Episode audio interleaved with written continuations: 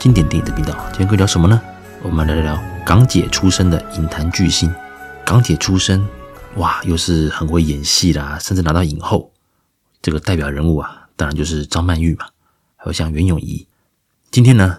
我就先跟各位来聊聊张曼玉的部分。其实我们频道啊，从创立以来一百多集啊，一直也是有听众说，我们几乎没有谈什么呃香港女星的部分。那有聊过女神系列啦，那还有梅艳芳，可是还没有真正的去哦，针对像其他张曼玉啦啊袁咏仪呀等等啊，做一个比较专属的一个特辑。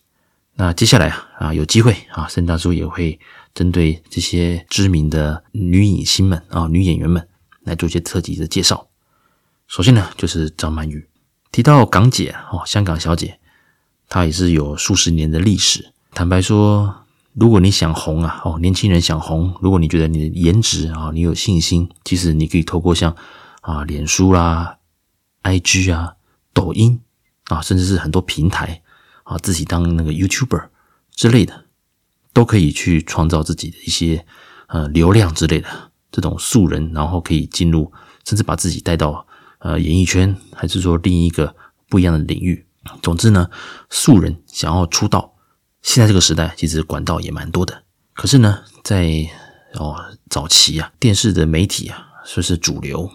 所以呢，你要能够进入这个演艺圈呐，你还是必须要受到这个哦报纸啦、电视媒体的一个呃提拔哦，然后进入这个管道，进入这个平台，你才有机会能够被注意到。那什么方法最快呢？那当然，你如果在路上啊，像林青霞一样，是被这个啊经纪人那个伯乐发掘的话，那当然是一个哦很棒的一个机会。但大多数啊，你是要主动的争取嘛。所以呢，参加选美啊，也是一个非常多啊年轻女孩们选择的一个方式之一。提到选美，当然现在的一个瞩目度啊，哦，特别是台湾，其实可能大家对于选美。会比较没什么印象啊，包括一些年轻的朋友们，应该呃，对于选美的新闻可能也不多了。可是对我们这个三四十岁以上的人啊，可能早期啊，这个中国小姐，还是一些哦，这是某某小姐什么之类的啊，是会有一些那个印象。那如果要仔细去查一些消息的话，确实了，台湾的选美哦也是历史悠久，但也哦。也发生过一些丑闻嘛，啊，所以其实，在某程度上来讲，选美啊，在现在这个氛围呀，经常会被嗯一些人士、卫道人士说是物化女性。然而，物化女性，你要硬要这样讲，其实 应该是说早期啦，确实，你办选美的时候，你需要一些金主、一些赞助商，那难免的哈。会有一些饭局或应酬，而这些投资方啊，哦，这些男人们哦，可能呃稍微心里啊也是有一些比较啊心里啊会有比较一些呃特别的想法，或者是说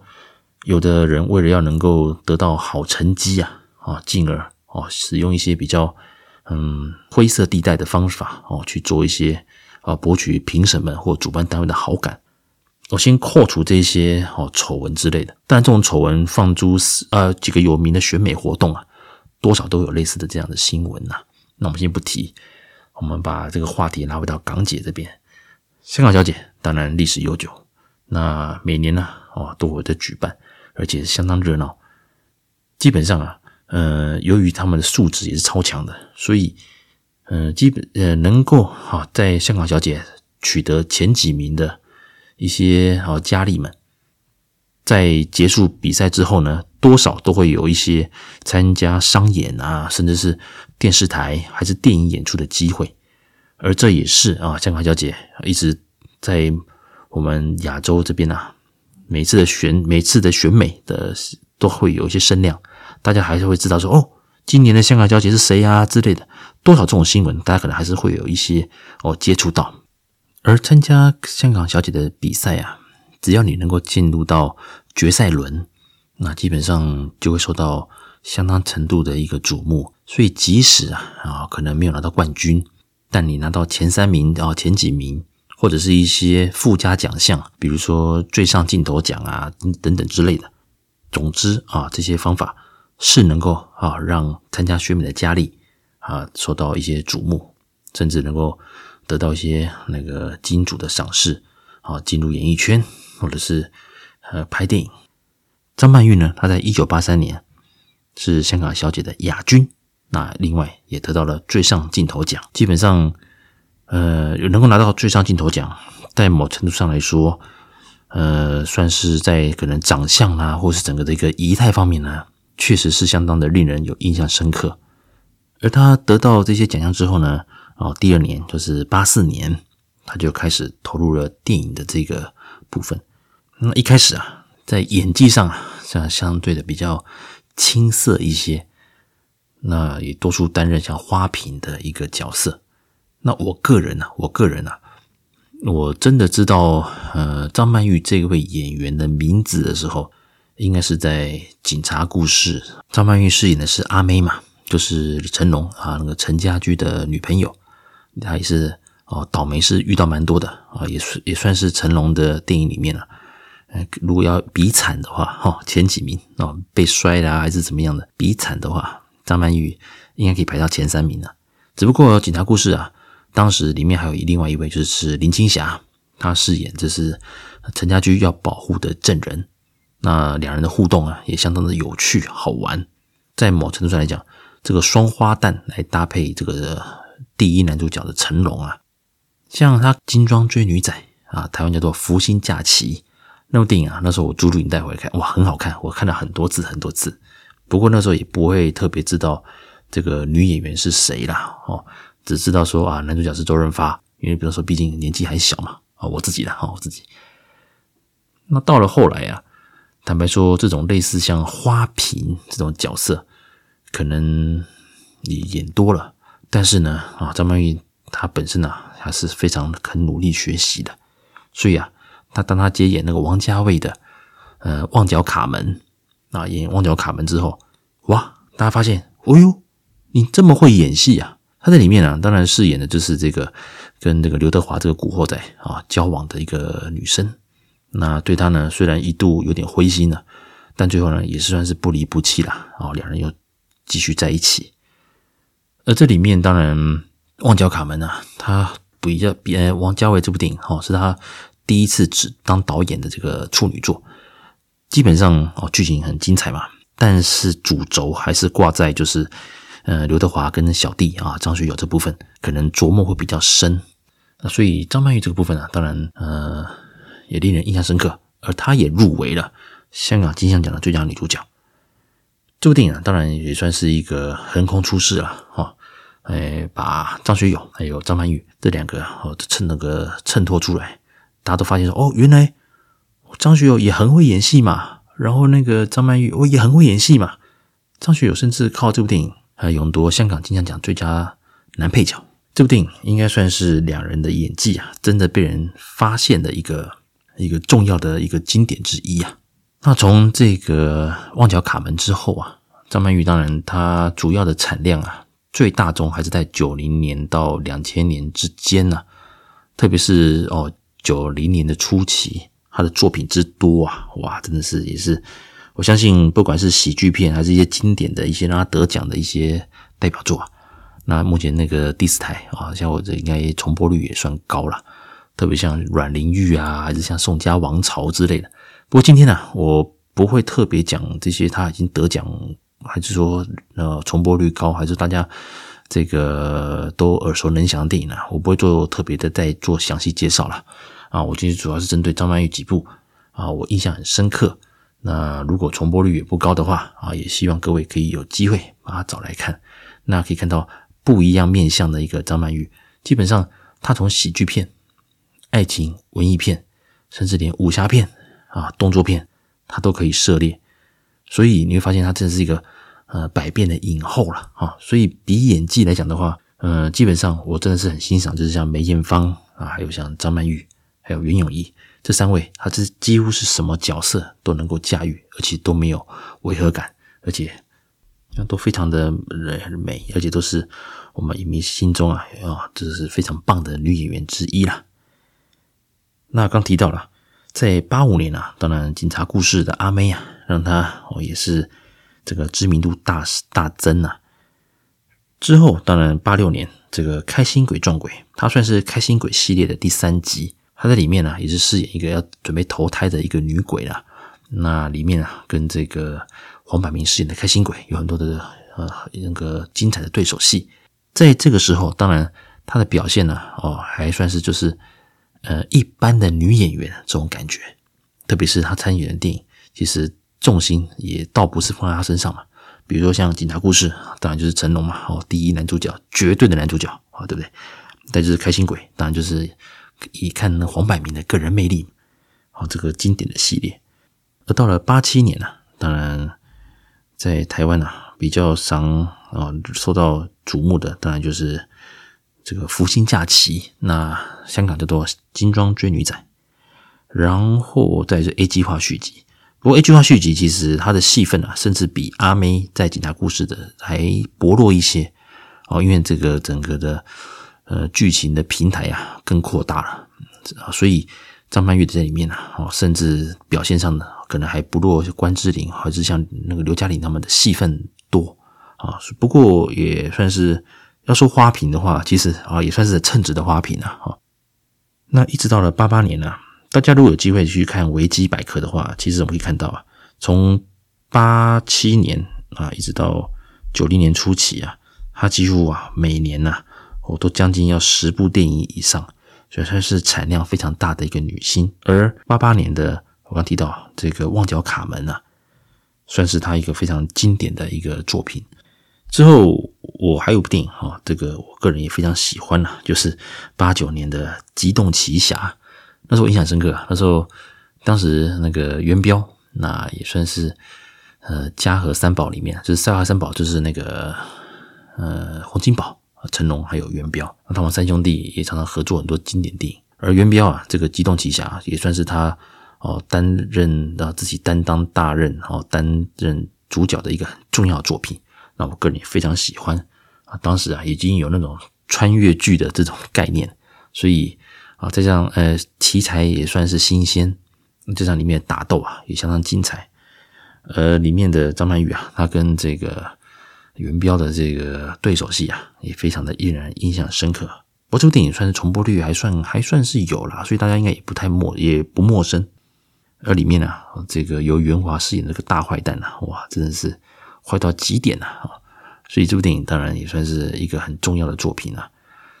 虽然元彪的个人魅力也是很强啦，只不过他在里面张曼玉的表现啊，哦，也是让人觉得哇，这个最后，呃，有没有到底有没有有情人终成眷属呢？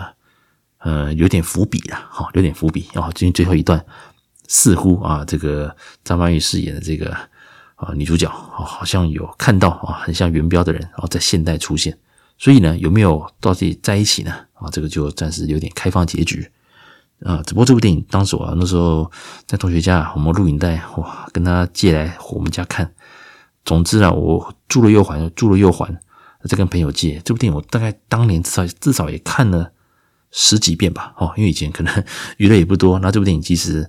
呃也算精彩啦。所以以前如果有录影带的话。啊，可能写完功课啊，就会请妈妈哈放心让我看。再加上以前电影呢，其实呃都不会太长，通常八九十分钟就结束。所以这也是以前电影为什么呃好看，而且剪辑很流畅、很精彩，而是因为可能片长没那么长，所以一般在节奏上会比较的紧凑。所以这也是啊以前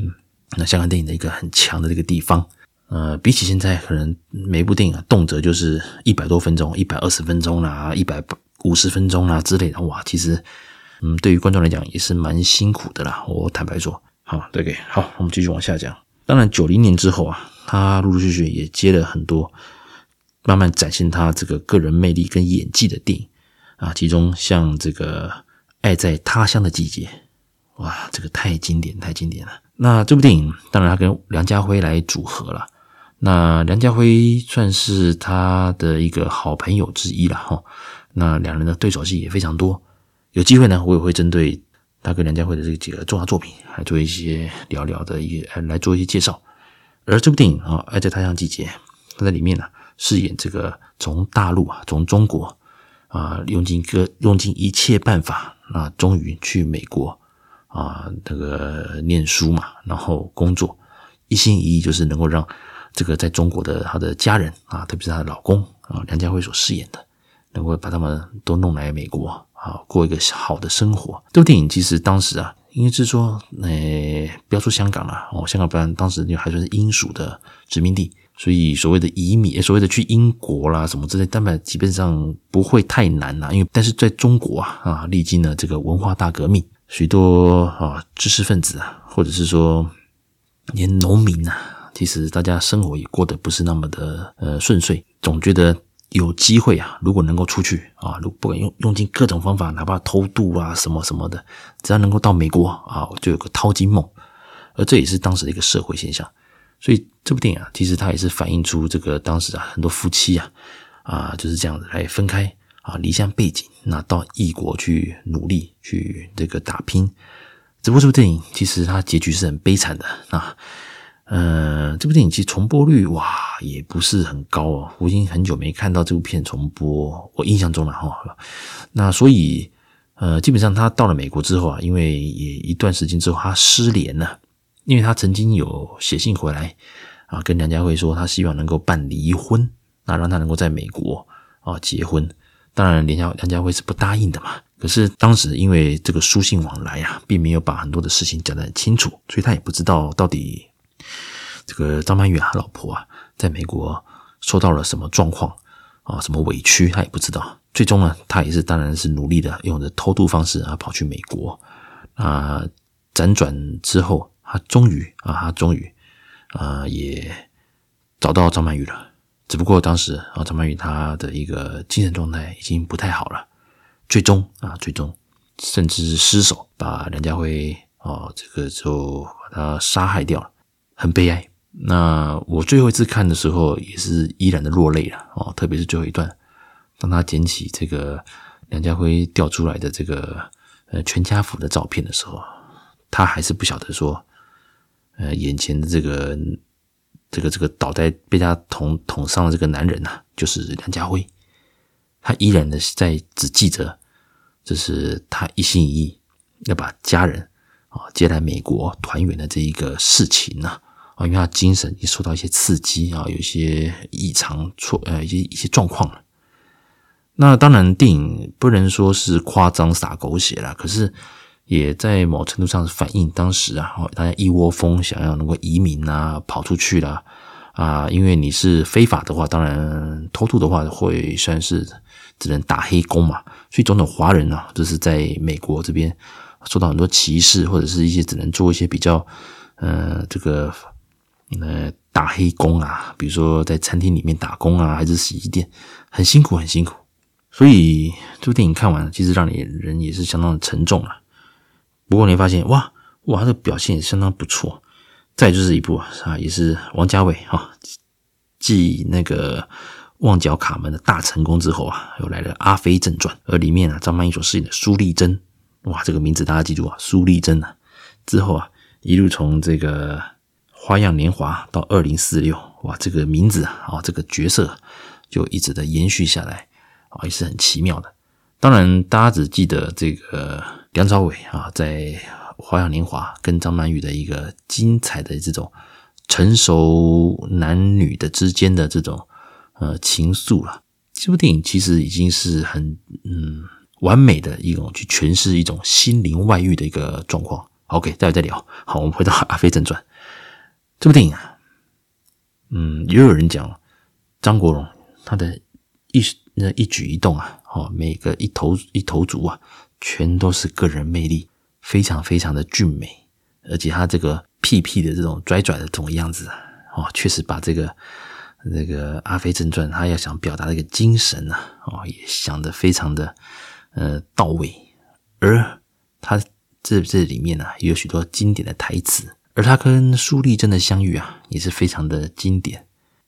这部电影当然还有像刘德华啦，还有张学友啊，都有相当不错的表现啊，特别是刘嘉玲啊，也是令人印象深刻。只不过后来啊，呃，当然这个片尾最后这个几分钟的这个梁朝伟啊梳油头哦，这个埋下了一个之后花样年华二零四六这个伏笔啊，也是蛮妙的哦。当然，这个相关的制作的故事啊，大家可以在网络搜寻啊，因为当时王家卫确实拍这部电影有很多的一些呃很多丰富的新闻呐，哦哦，这个也是蛮好玩的。有机会呢啊，我们针对在王家卫特辑的时候，我再跟各位聊一聊。那旺角，呃，从旺角卡门到阿飞正传呢，大家发现哇，其实王家卫是蛮能够把张曼玉的整个的一个魅力啊，这个把它发掘出来的。所以啊，在九零年呢，基本上《爱在他乡的季节》还有《阿飞正传》，真的是把整个张曼玉啊，她整个的一个演技派的这一个形象啊，算是开始建立了。那我再补充一部片，就是《泪眼煞星》呐，啊，他跟这个。许冠杰所主演的啊，就是一个许冠杰啊，他被人打昏之后啊，失去记忆，后来啊，这算是漫画改编的哈。他后来哈，就是变成杀手。那而他的女朋友啊，就是张曼玉，一直都在寻找他嘛。他被绑架之后，他一直找不到这个许冠杰嘛，因为许冠杰失去记忆了，而且也变成杀手。那基本上这部电影也算是蛮精彩的。那第四台的话，我记得好像龙翔系统应该还算是常重播了哈，大家应该也不会太陌生。那总之呢，哦，爱在他乡的季节，因为重播率比较低，所以我觉得大家有机会可以找来看。那阿飞正传当然也不用不用多说了哈，这是经典了哈，甚至之前也有一些台湾有那个四 K 修复版的一个重新上映，哦，都很精彩。到了九一年啊，哇，双城故事，这个非常非常的经典啊。当然，最后啊，这个呃，曾志伟啊，靠这部电影也得到了最佳男那个金像香港金像奖的最佳男主角。而里面啊，当然周旋在这两人之间的这个呃感情的这个张曼玉啊，呃，确实啊，也是让这个影迷啊印象深刻。呃，他跟谭咏麟，还有在跟这个曾志伟之间啊，这个友情还有这个感情啊。这之间的这一个纠结啊，哦，真的是让人也是不舍啊。特别是曾志伟一直让，一直让，一直让啊，毕竟为了兄弟情嘛。那在某程度上来讲，还还还蛮想，很想很想打张曼玉一巴掌的。我说你你你知道谁对你好吗？我真的有时候会真的很入戏的话，真的很想这样子看。所以大家知道这部电影是多么的成功啊。而《双城故事》呢，那也就是陈可辛导演的处女作。啊，所以也算是一个相当经典的一个作品啊。而《双城故事》之后啊，当然啊，陆陆续续啊，这个九二年，哇，一个经典出现了啊，两个经典出现了。第一个经典就是我们人大家都知道是《家有喜事》，哇，那个虽然是算是大堆头的这个啊，一群一些那个说影坛巨星们一起合拍的一个贺岁片呐，而他嗯那个张曼玉里面演的这个好莱坞啊。他跟这个呃周星驰这个表示这个对手戏啊，非常的精彩啊，所以啊，这个让人印象深刻。而这部电影当然不用讲了，重播率之高啊，好，每年过年都要讲一次的，所以这就不多说。那这就是阮玲玉，阮玲玉是一个很传奇的一个人物了。那基本上拍这部电影啊，当然导演是这个关锦鹏啊，这部电影非常非常的成功，这也让张曼玉啊一口气拿下了。那个香港金像奖，还有金马奖，还有柏林影展，还有芝加哥国际影展的最佳女主角。那她也成为就是首位拿下柏林影展影后的一个香港影星啊。啊，这部电影当然也被选为这个最佳华语片的一百部之一。这部电影其实我只看过一次，阮玲玉算是一个悲剧人物了，呃，一代红星。但是呢，她本身的一个感情世界啦，还有很多。确实啊，是让大家啊，对于他的这一个观感上，还有很多流言蜚语啊，哦，让他其实承受很大的压力。当然，结局啊，啊，这个阮玲玉他是也算是用用自尽的这个方式啊，就是表示这个啊，在遗书这样子啊，人言可畏啊，啊这种方面。嗯，我已经很多年没看这部电影，那我相信呢，如果现在这个氛围再去看到啊，应该是说。你大家这样子好了，来比起以前呢，我现在其实任何一个谣言或者是个凭空捏造的新闻呐，啊，就是这种所谓的网络吹风向，想要用这个去谣言去把一个人所呃把他打败，把他击沉，在现在这个年代啊，更是方便更快，可能一个推文还是一个影片哦，或是一个断章取义的一个访问等等之类的，还是一个哦，在这个网络论坛的一个想象文啊、假文章啊，诶，就会把这个风向啊，整个吹来吹去的。所以，其实阮玲玉这个故事，它这个现象放在现在，很多巨星啊，很多不管是哦台湾、香港啊，还是像好莱坞，其实也有蛮多这种类似的新闻事件啊，哦，饱受谣言的困扰。所以现在来看这部电影，你会发现，其实阮玲玉的遭遇啊，应该说是会一直循环。应该说，人类啊，从历史学到的教训，就是人类永远不会学到教训。所以这些事会一直一直在发生，因此“人言可畏”这四个字真的是让阮玲玉啊深深的这个体会到了啊，所以选择了这个自尽的方式来结束他的一个那个人生呐。原来这部电影是啊为这个梅艳芳啊那这个量身打造了，那后来也梅艳芳就辞演啊，再由那个张曼玉来接演，那又有人讨论过。到底这部电影如果由原本的规划啊，是由这个梅艳芳所主演的话，会不会超越张曼玉的表现等等之类？当然，我觉得这个呃嗯不会发生的事情啊，这是这事情只能做大家当做茶余饭后的一个话题啦。因为我觉得，不论是梅艳芳，还是说像张曼玉，加上这个很棒的一个剧本啊，还有加上阮玲玉本身的这个个人的一个传奇啊，这种。哦，这个很多丰富的这个情感呐，哦，这些新闻啊，本身就是个受争议的人物，哦，受瞩目的人物。我相信呢，这两位啊，梅艳芳或张曼玉都会有非常棒的表现。当然，还有《新龙门客栈》《警察故事三》《超级警察》等等啊，有一部电影，算是被低估的啊，就是《战神传说》啊，香港叫《战神传说》，台湾叫《战神》，那是由钟镇涛啊、梅艳芳、刘德华还有张曼玉。其实这部电影其实还不错了哈，只不过，嗯，当时我不晓得为什么，好，可能大家就把它骂得乱七八糟。那这部片啊，当然也是这个刘德华所投资的，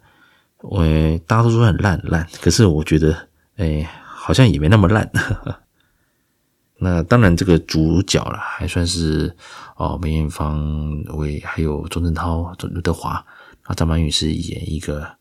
这个奸细然后间谍之类的。嗯，基本上我觉得表现不错。那当然可能是说，在整个那个剧情上啊是比较老套一些啦。可是我觉得还蛮好看的。那这个播怎么怎么整个评价很差了，我也觉得莫名其妙。那当然这个重播率也不高。我记得好像东森系统可能偶尔会重播吧，印象中，不过也蛮久没看到了。不过这部电影当然，呃，也不用特意去找来看啊，因为我觉得是我觉得还 OK 哈，小时候觉得还 OK，可是毕竟可能反应没那么好，我觉得。也蛮可惜的啊，这是啊，刚好那就特别讲。那九三年呢啊，当然有一样维持的多产，那其中呢就是《射雕英雄传》的这个东成西就啊，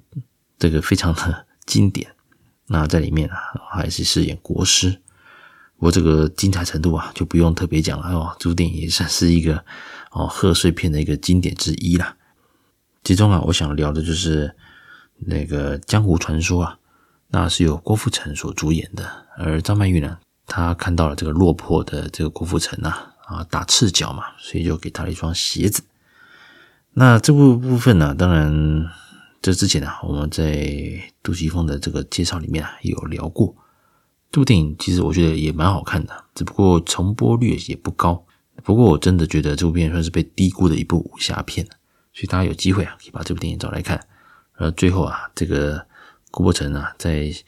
这个大决战啊，也是非常的精彩。当然，结局呢，也令人相当感到的遗憾啊。因为郭富城虽然最后报了仇，但也牺牲掉自己的生命，也算是一个比较令人感伤的一个结局啊。那同年呢，当然有很多了，包括济公啊，还有追男仔，那还有像是青蛇。青蛇这部电影。哇，这个很悬呐，哦，悬到我当时也第一次看，我也觉得不好看。那之后，呃，年纪比较大了，那有偶尔看了一下重播，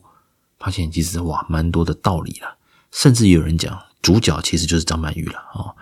那我也不否认啊，其实一开始当然你可能哦看到这个赵文卓啊、王祖贤等等，可是最后你发现其实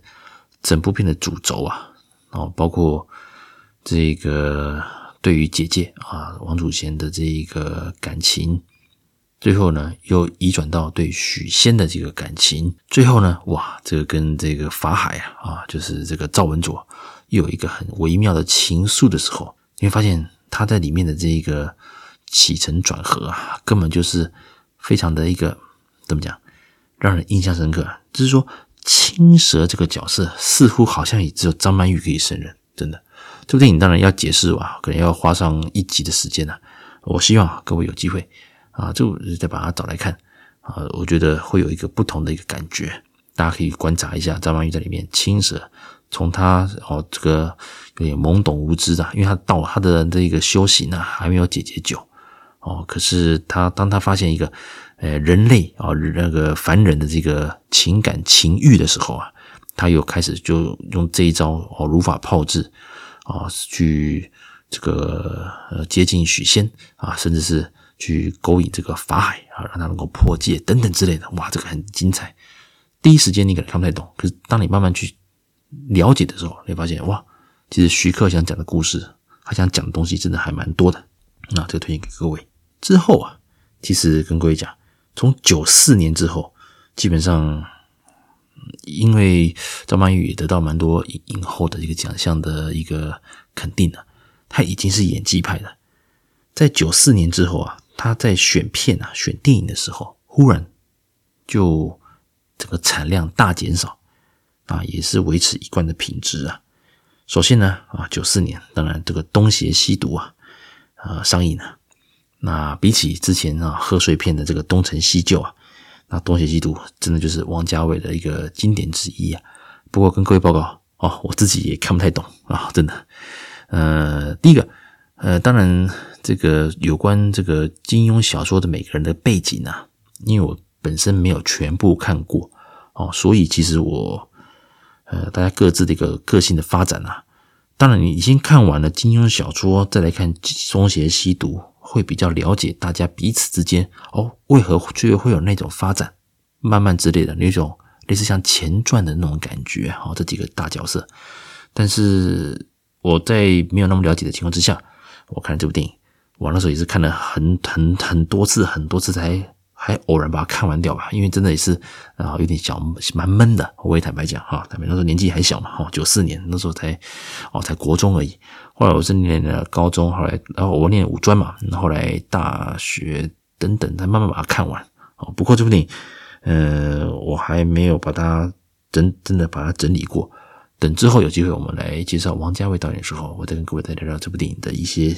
当时的一些好玩的地方，跟我自己个人的一些观点。好，那九六年呢，就是《甜蜜蜜》。那这部片啊，哇，基本上它可以排得上是这个黎明的代表作之一。那同时啊，啊，这部电影也让陈可辛啊，哦，整个的导演的地位啊，也是大推升。当然，当呃，当然了，对于张曼玉来讲，也算是一个很嗯、这个很很拼呃很棒的一个演出。而比起怎么讲，如果硬要讲的话，有人会觉得说，诶，这种题材呀，哦，这种移民的题材啊，其实在《爱在他乡的季节》啊，啊，张曼玉就有哦，就接演过类似的这个结构然后构造。当然，比起这个《爱在他乡季节》，真的是令人哦很感伤了。那《甜蜜蜜》基本上还是属于比较呃港式的一个浪漫。那当然，里面呢、本身黎明还有张曼玉的表现，还有他们当时啊，黎明也算是天王了。那演技呢也慢慢的被发掘出来。那这部电影当然当时也搭配这个邓丽君的歌曲，整个的节奏也相当的流畅。你会发现说，诶，原来黎明也蛮会演戏的。那张曼玉在这部电影其实演的相对的游刃有余啊。什么意思呢？其实当一个很资深的演员，或者是说他整个的一个呃演戏的一个感觉到的时候，你发现很自然。就是说他饰演这个移民啊，那到了美国纽约，最后再跟这个黎明呢重逢的时候，那种就是两人的这种重逢的感觉啊，这种在心内心很激动，可是这种表面上就是这种感觉啊，这种所谓的大人的这种情感啊，其实真的需要一些历练才能够把它表现出来的。所以有时候，呃，并不是我们可能对于哦年轻演员太过严苛之类的。有时候你发现很多电影啊，特别是爱情剧，真的演演员需要一些历练。应该说是感情上的历练，或者是一些人生的历练，会比较能够拿捏到这种所谓呃曾经有情愫或在一起过，或者是说呃因为误会而分开，或者是说啊带了异地重逢等等之类的。哇，这个刚好在天时地利人和啊！啊，这个《甜蜜蜜》由张曼玉还有黎明来主演，真是非常完美，非常的经典啊！这而这部电影呢，也算是。在这陈可辛啊、张曼玉、黎明这三人之中啊，都是一个相当呃经典的一个代表作之一啦。那之后呢，当然还有像《宋家王朝》，哇，演宋庆龄，这个是令人印象深刻。那还有之后两千年之《花样年华》，这个苏丽珍这个角色，就一路的啊又出现了。那比起啊这个《阿飞正传》，当然整个的一个风采，大部分还是落在张国荣的个人魅力上面。到了那个《花样年华》，那当时这部电影其实它算是我在王家卫的作品里面算是很快就懂的哦。跟各位报告啊，就是《花样年华》这部电影，我倒认为啦，就算你没有看过《阿飞正传》，应该也可以很快的去融入《花样年华》王家卫想要带给大家的一个感觉哦。所以这部电影当然相当经典啊，也不用多说，要有机会再跟各位聊。当然，这部电影它跟梁朝伟的一个搭档演出了，两人所激起的火花，哦，这种呃无法用言语所形容的这种默契哈。当当，两人当时也是传出一些绯闻呐。不过，我相信这个是这个专业演员呐，他们在投入角色的时候可能会发生的一些哦一些投入的一个情感。这个我倒不认为他们会擦枪走火了。